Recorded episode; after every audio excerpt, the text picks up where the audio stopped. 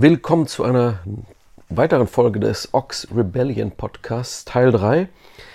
Ich berichte heute vom Samstag, dem gestrigen Samstag. Und äh, ja, es wird zunehmend anstrengend, muss ich sagen.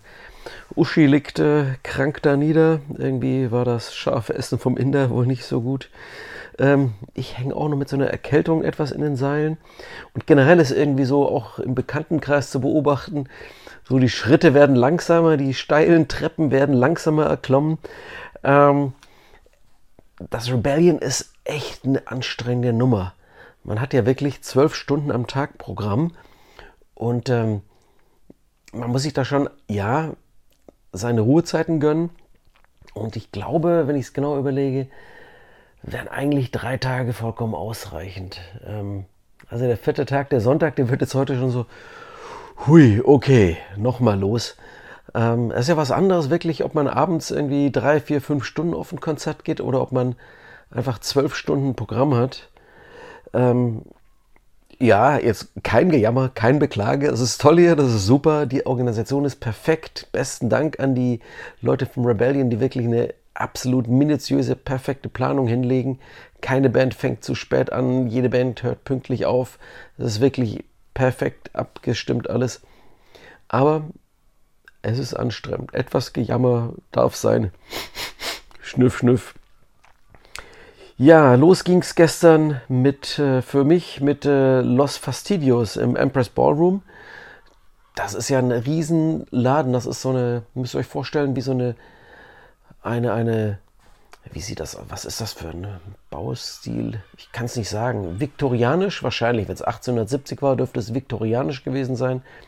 Also es sieht aus wie so eine, also sehr, sehr, die Decken, so eine, so eine Kassettendecke, ähm, so Tonnengewölbemäßig. Ähm, es ist, da passen sicher 3.000, 4.000 Leute rein. Und bei Los Fastidios, die sonst ja eher in Clubs spielen, in Düsseldorf im Pitcher vor 50 Leuten, die haben dort vor 2.000, 3.000 Leuten gespielt und echt gut abgerockt. Das war schon toll zu sehen und das auch insgesamt für viele Bands, glaube ich, so der größte Auftritt, also da oder das, die, die größte Menge, die meist das größte Publikum, vor dem sie sonst irgendwie das ganze Jahr über auftreten.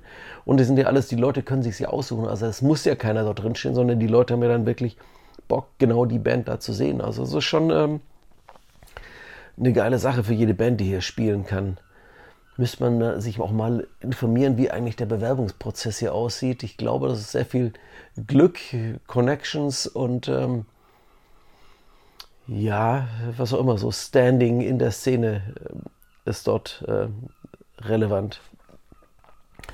Ja, wo ging es weiter? Ähm, danach waren fast schon gleich äh, Generators im Casper angesagt.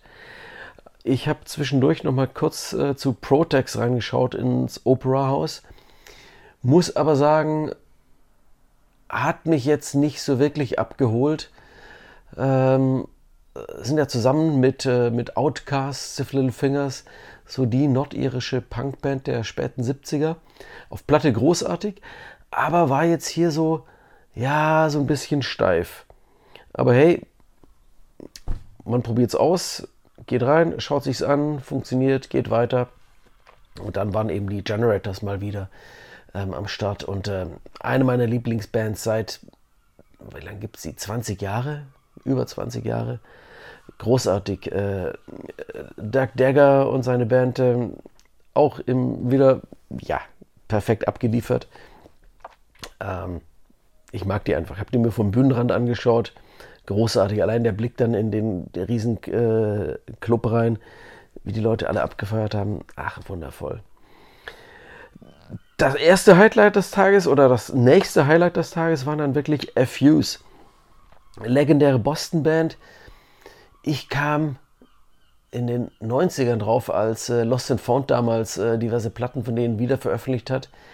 Ähm, ich glaube, das hat viele Leute, die in Deutschland damals auf die Band äh, aufmerksam gemacht, die sie nicht aus den 80ern bereits kannten.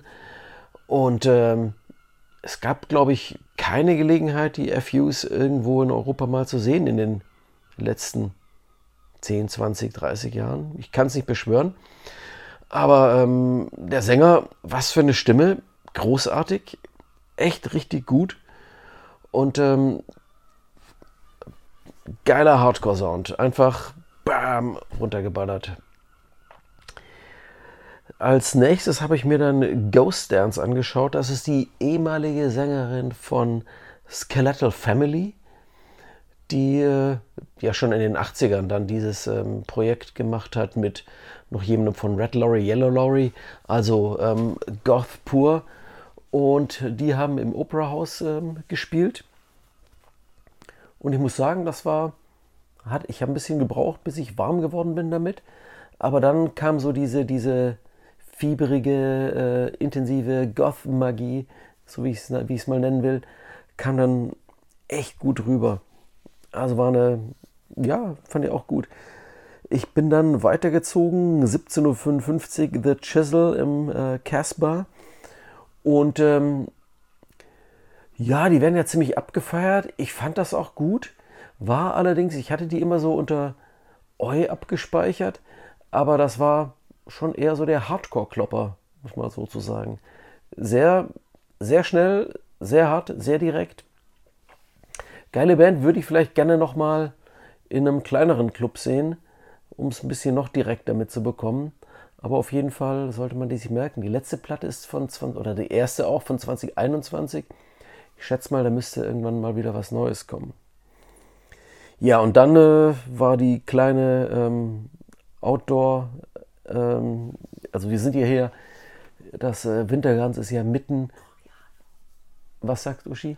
Du hast die Koreaner vergessen, die waren auch sehr cool. Die Koreaner, natürlich. Ich habe den Namen leider vergessen. Ja, die Koreaner habe ich vergessen.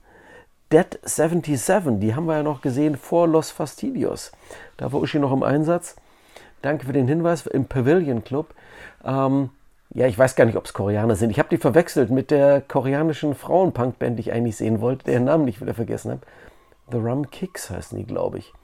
Wurden mir empfohlen, habe sie vergessen, aber dann stand ich bei im Pavilion bei ähm, ja, Dead 77 aus Los Angeles, wie ich dann feststellte, die ähm, auch alle eher Asian American Background haben.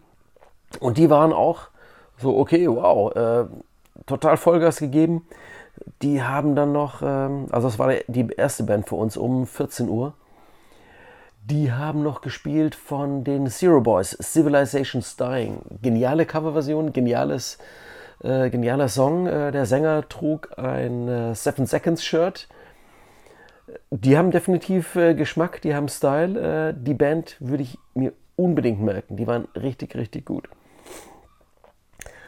Ja, äh, ich war gerade dabei zu erzählen, dass man hier ja mitten in der Fußgängerzone ist und in der Innenstadt. Also sind hier zig Läden äh, um die Ecke, wo man was essen und äh, kann und Pubs.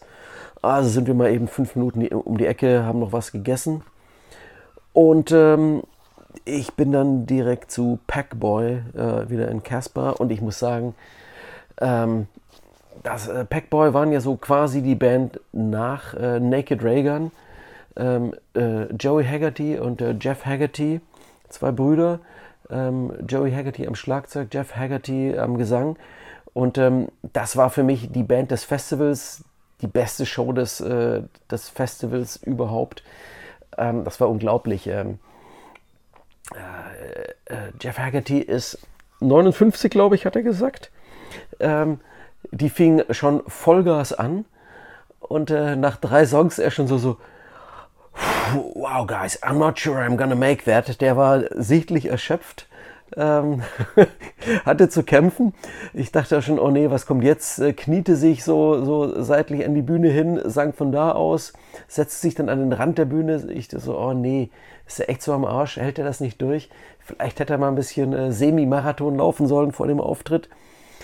Aber dann ist der Typ irgendwie, dann ist wohl das Adrenalin eingeschossen.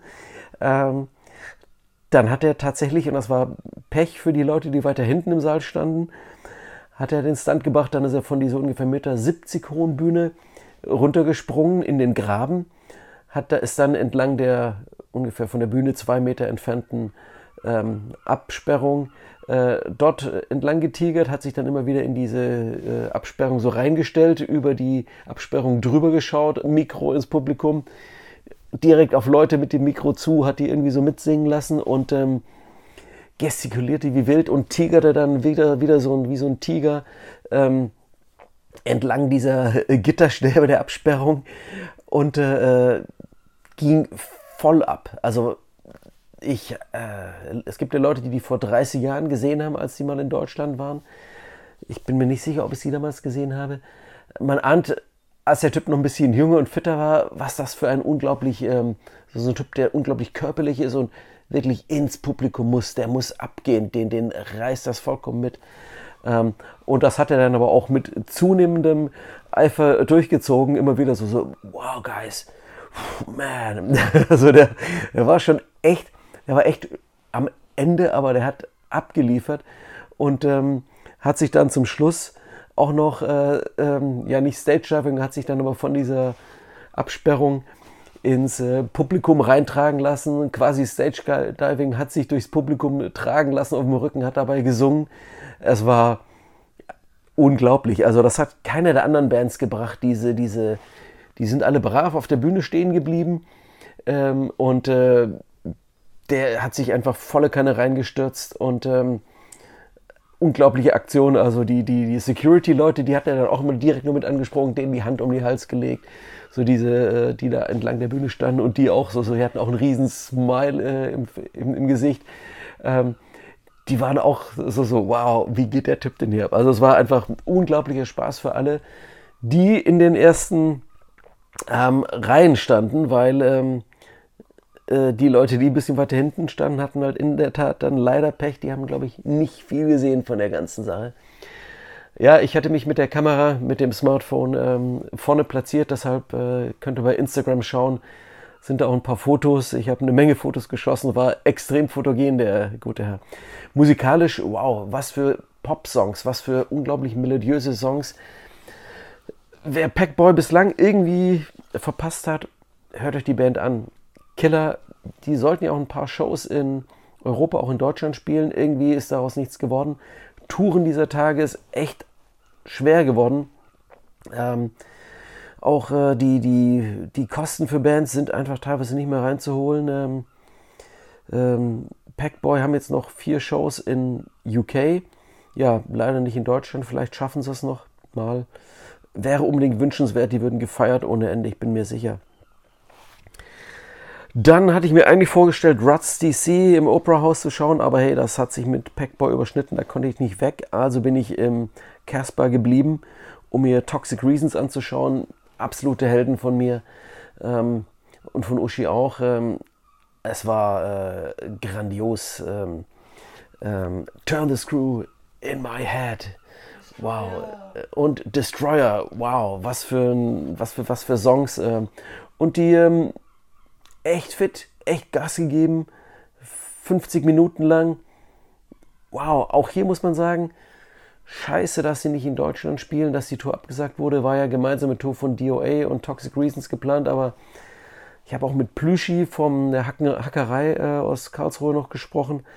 Ja, da gehen halt dann immer so die Vorstellungen, was, äh, was man an Gagen zahlen kann für manche Bands, auch von den Bookern her, ähm, gehen dann halt wohl so auseinander, dass man sagen kann, so, ey Leute, das rechnet sich nicht. Ähm, das ist leider schade, wie einfach da so die, die Finanzen und ohne dass jetzt irgendjemand da besonders gierig wäre, wo einfach die Finanzen es verunmöglichen, dass irgendwie Bands auf Tour kommen. Das ist leider echt scheiße mittlerweile. Vielleicht müsste man da für so eine neue Art von Crowdfunding sich mal stark machen, wo man einfach sagen kann, hey, wir schmeißen für die Bands zusammen, äh, wir zahlen vielleicht sogar ein bisschen mehr als normales Ticket, Hauptsache wir sehen die Band.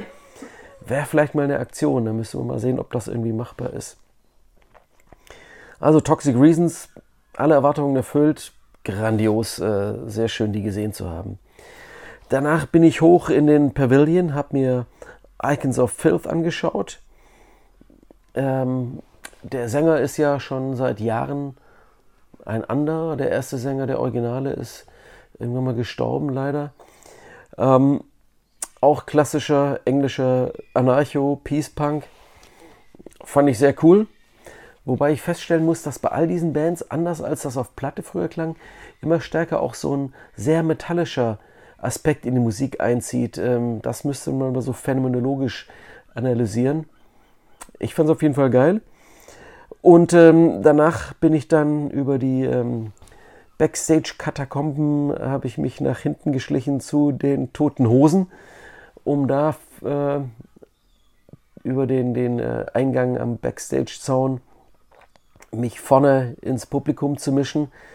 Und ähm, waren sehr, viele, sehr viele ähm, Tote Hosen-Fans speziell für den Auftritt angereist. Das hat man natürlich gesehen. Das waren die Leute mit den Fanschals, mit den äh, äh, äh Düsseldorf Fußballschals und äh, Fahnen und so weiter. Und ähm, die haben von Anfang an richtig gut Stimmung gemacht. Ich bin mir gar nicht sicher, wie viele Engländer ähm, anwesend waren, weiter hinten im Raum sich so ein bisschen verstört angeschaut haben. Ich glaube, es waren vor allem äh, deutsche Fans und argentinische, sehr viele Argentinier gefühlt angereist, die die Hosen gefeiert haben. Ähm, also mein Kumpel Ian von Damage Goods meinte ich so, und guckst dir die Hosen an und so, na. Also ähm, die Hosen sind halt definitiv ein Household Name in Deutschland, aber hierzulande in UK so, hm, wer, was? Ja, nee, lass mal. Muss man einfach ganz klar sehen. Aber die wurden gefeiert, haben eine knackige Ein-Stunden-Show abgeliefert mit wirklich Best-of allen Hits. Zum Schluss eisgekühlter Bommerlunder. Ähm, großartig.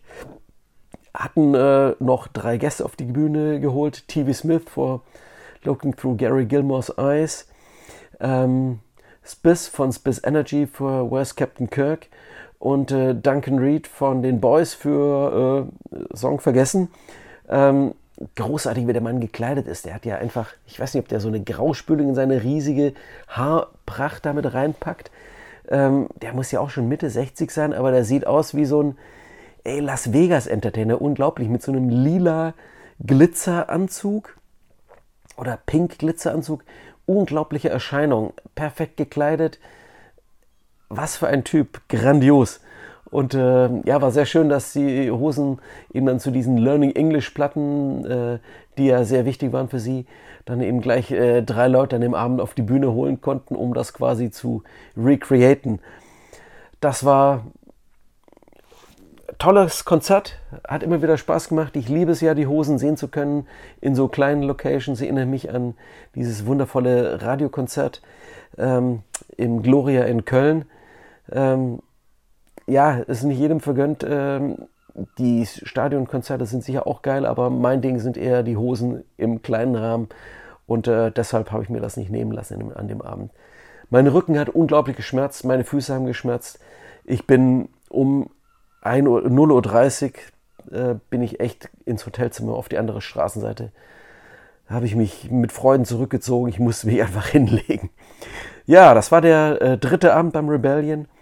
Und ähm, heute am Sonntag der vierte Abend und dazu berichte ich euch dann am morgigen Montag. Habt Spaß mit dem Podcast und äh, wir lesen uns. Bis dann. Tschö.